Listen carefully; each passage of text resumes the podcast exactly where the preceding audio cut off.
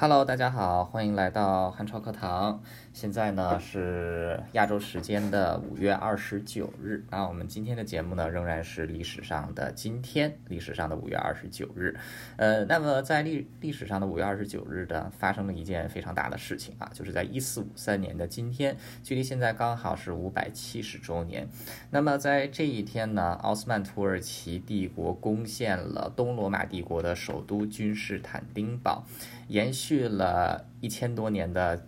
东罗马帝国正式灭亡。那同样的，就是如果是以整个罗马来算的话呢，绵延了两千多年的罗马帝国在这一天灭亡。那取而代之的就是一个即将啊创造出中东历史上最大帝国的土这个奥斯曼土耳其帝国。是，也是一个横跨欧洲、亚洲、非洲大陆的帝国啊，所以说君士坦丁堡在这一天迎来了它的最后一天，而它即将改一个名字啊，变成伊斯坦堡，迎来它的第一天。那东罗马帝国跟西罗马帝国是在公元三九五年提奥多西皇帝驾崩的时候分裂，后来西部帝国灭亡，东部帝国又苟延残喘了一千多年。呃，不过东部帝国到了十五世纪的时候呢，呃，已经只是帝国余晖了。然后它所能控制的区域呢，也只限于自己的首都君士坦丁堡以及它邻近的一些小区域。呃，那么在过去的两两百年间呢，土耳其人势力逐步做大，蚕食帝国。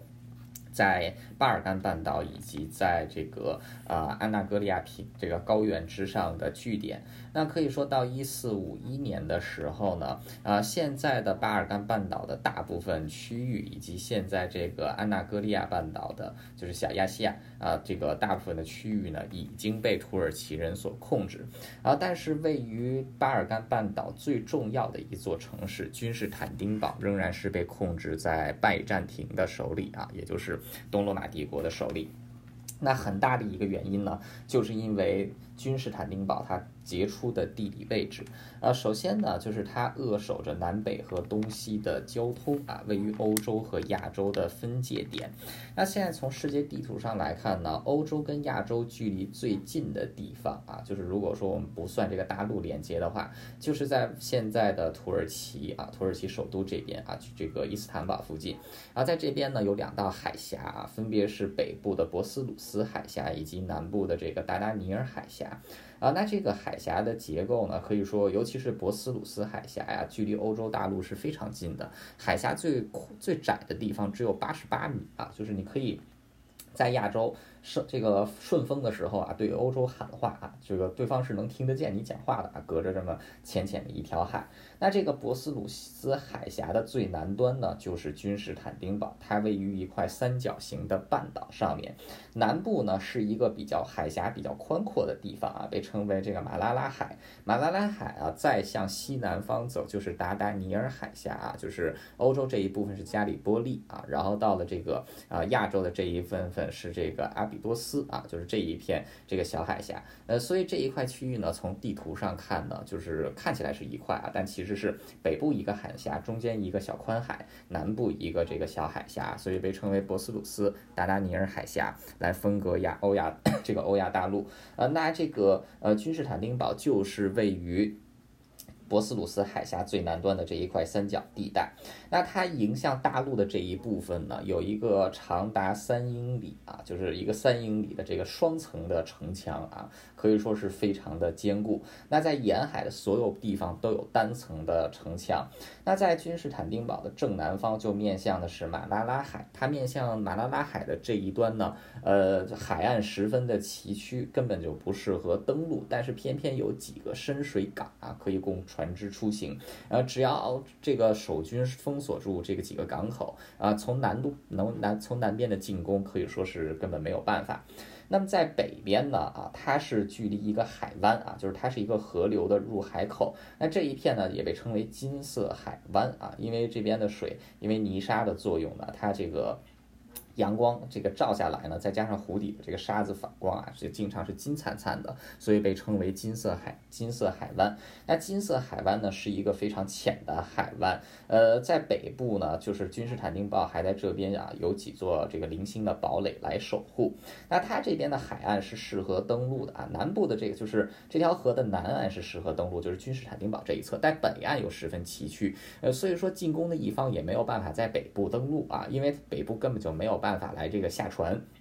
所以就变得非常的尴尬。呃，换句话说呢，只要君士坦丁堡的守军能够守住金色海湾的这个入海口的位置啊，保护金色海湾不受侵略，那么君士坦丁堡只需要全力应对西部这三英里的双层城墙的敌人就可以。啊，君士坦丁堡在历史上被多次围攻啊，只有被十字军攻陷过一次啊，其他的时候没有被阿拉伯人或者土耳其人攻陷过啊。但是到了一四五一年，这个一四一四五一年、一四五二年的时候呢，当时的这个奥斯曼土耳其的君主啊，穆哈特尔这个穆罕哈特二世啊，他却决定要一劳永逸的解决君士坦丁堡的问题。第一一个呢，是因为君士坦丁堡它被视为是。希腊的中心啊，也是东正教的这个圣座所在。攻陷君士坦丁堡来说，对于啊土耳其人有极为重要的意义啊，对于他们掌控掌管整个希腊是十分重要的啊。就它的地理位置，自然就不用说了，宗教成分啊这些有一个重要的因素。第二一个呢，也是对土耳其人来说最重要的，就是一旦能够取得君士坦丁堡，就能够完全掌握博斯鲁斯海峡，也就意味着呢，整个这个奥斯曼土耳其。也就中这个东西贯通啊，变成一个崭新的帝国。那再加上这个穆罕哈特二世呢，他其实是希望能够对土这个奥斯曼帝国进行完全化的改革啊，变成一个中央集权的这个政府，而不像过去那样依靠贵族来进行。这个间接统治的这么一个政权啊，他希望能够呢，就是通过攻陷君士坦丁堡啊，迁移首都，然后来达成自己的政治诉求啊，所以他最终在一四五二年的时候呢，就决定啊，这个来围攻君士坦丁堡。那在这个时候，君士坦丁堡执政的就是他的末代皇帝君士坦丁十一世。啊，君士坦丁十一世其实是一位非常优秀的君主。啊，那他之前呢？这个他是生于皇室啊，他之前是南部城市的总督。那在他就任总督期间呢，还曾经从奥斯曼土耳其人的手中夺这个重新夺回过一些被攻占的土地。那后来到了这个一四四九年的时候呢？他的父亲，他的这个大哥驾崩啊，就是这个约翰十三、约翰八世驾崩，那他呢就继任为了这个君士坦丁十一世啊，也就是帝国的末代君主。那帝国的末代君主其实励精图治啊，这个他确实算得上是一位优秀的统治者啊。不过很可惜，帝国交到他手里的时候呢，已经是残破不堪啊，就是奄奄一息了啊。不过当他看到这个土耳其人又要来围攻君士坦丁堡的时候，他也是做了非常多。的准备啊，在整个一四五二年的冬这个冬季，一直到一四五三年的春季啊，这个土。这个君士坦丁就是拜占庭的海军呢，不停的去劫掠这个附近的沿岸啊，同时在这个海外收集粮食，并且向并且向这个欧洲求援啊。只不过当时欧洲呢，因为他们是基督教嘛啊，对于这个东正教普遍都不太感冒，所以给出的援军所以说是非常非常的少的。大部分来进入到这个土耳就是君士坦丁堡里面的援军呢，都是在附近的这个意大利的商业港口啊前来避避难的船只，也就加入了守军。的行列啊，这个可以说这个也是非常的，就是凑巧。那这一次呢，啊，土耳其人带来的军队呢，总共超过了二十万人啊，就是算上这个辅助部队还有工程部队，人数可能是达到了三十万啊。但是真正参与围城和攻城的兵力是这个大概是十万人啊。那围城是在四月二日的时候开始啊，城内的守军是不足一万人，而且是这个杂七杂八的啊，正规军也有，然后这个外来的这个意意大利的这个商人也有啊。可以说君士坦丁十一世世就是指挥着。这么一支杂种杂牌的军队啊，居然是跟这个奥斯曼土耳其人硬刚啊！呃，本来这个土耳其人以为能够很快就攻陷君士坦丁堡啊，结果没有想到，在君士坦丁十一世的疯狂抵抗之下啊，一直到了这个四月。这个四月二十打了二十天，虽然说西部的城墙被打开了多个缺口啊，每一次都是这个疯狂的杀进来，但都又被这个。拜占庭军队给疯狂的顶回去，啊，尤其是这个到了就是更打脸的是什么呢？在四月十六号的时候，呃，这个有一支支援的舰队啊，四艘船居然是冲破了奥斯曼这个土耳其海军的封锁啊，进入到了金色海湾，给城中带来了补给和守军。那这个穆罕这个。土耳其人就意识到，光是进攻城市的西侧是没有办法的，必须要突破金色海湾啊！但是金色海湾这个狭小的狭小的这个出海口，却有这个拜占庭舰队啊死守，没有办法攻破，怎么办呢？啊，于是这个土耳其人就进行了一项啊非常大胆的计划。啊，在四月二十一日到四月二十二日的晚间啊，土耳其人在这个金色海湾北部的陆地之上翻山越岭。建出了一条木质的通道，在木质上面，在这个通道上面涂满牛油啊，然后由上万民夫居然是这个用手拉、用手推啊，将七把七十二艘战舰啊翻山越岭，给生生运到了金色海湾之内。所以第二天清晨啊，这个守军就突然发现金色海湾内部出现了七十二艘这个土耳其人的军舰啊，内外夹攻。就把金色海湾的出海口给突破了啊，结果就导致城市北部啊最为脆弱的金色海湾啊，就是这个金色海滩失守，所以这个啊。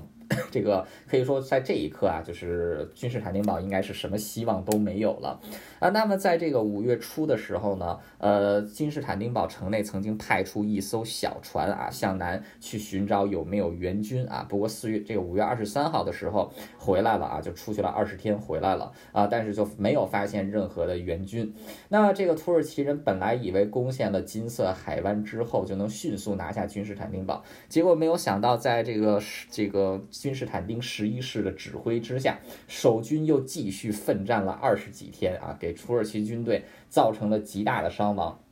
那最终这个守军也是弹尽粮绝。那土耳其人决定在五月二十九日啊，一四五三年的五月二十九日，也就是三百七十年以前的今天，对这座城市发动总攻。那在总攻之前呢，出于对于君士坦丁十一世这位对手的尊敬啊，这个土耳其人提出给他提出了条件，就是让他放弃君士坦丁堡，可以移居到帝国南部的这个领土啊，继续执政，成为这个附庸国啊。但是君士坦丁十一世啊，就是在血战了五十三天。之后，他可能也就他可能也真的是 就是不想再苟且偷生了啊。于是他的回复也是非常的这个霸气有种啊。他说：“我不要做一个没有帝国的君主，我要战死在我的帝国之前啊。”正式拒绝了这个土耳其人的。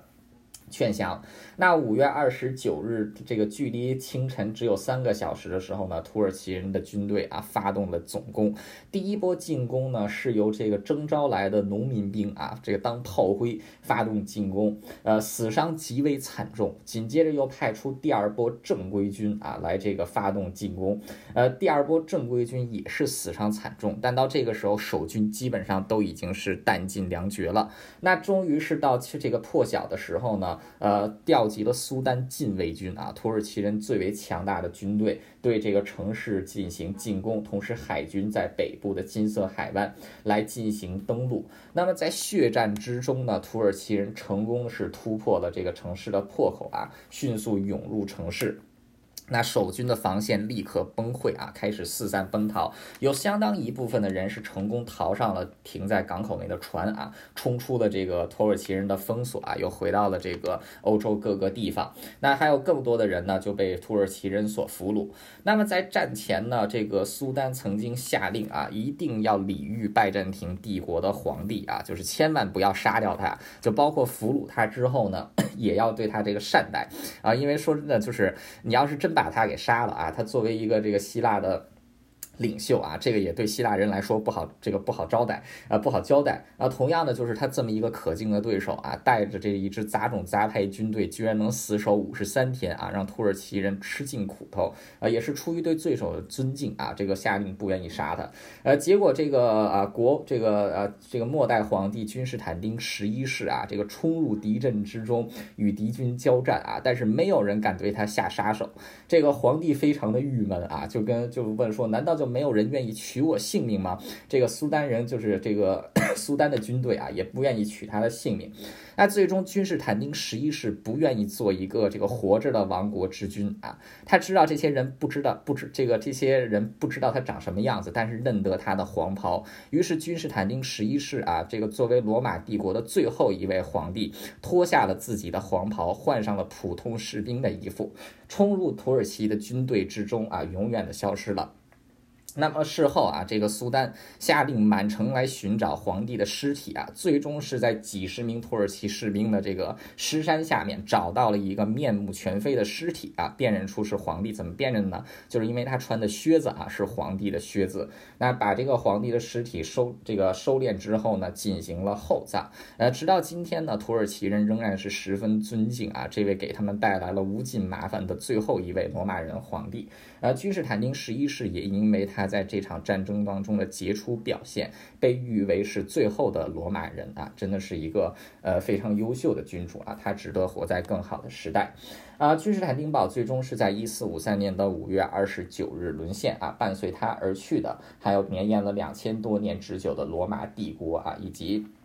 东罗马历史上最有种的皇帝君士坦丁十一世。那君士坦丁堡 沦陷啊，被更名为伊斯坦堡，它带来的最直接的改变就是土耳其啊，这个奥斯曼帝国啊，正是从原先的一个区域性政权变成了一个世界性的强权啊，它变成一个横跨欧洲、亚洲、非洲的大帝国。同时呢，借由此次的胜利呢，这个穆罕默德二世也对土耳其，也对这个奥斯曼帝国进行了彻底的改革啊，逐步加强中央集权的体制，帝国的。体系变得更为明义啊，变得更为严密。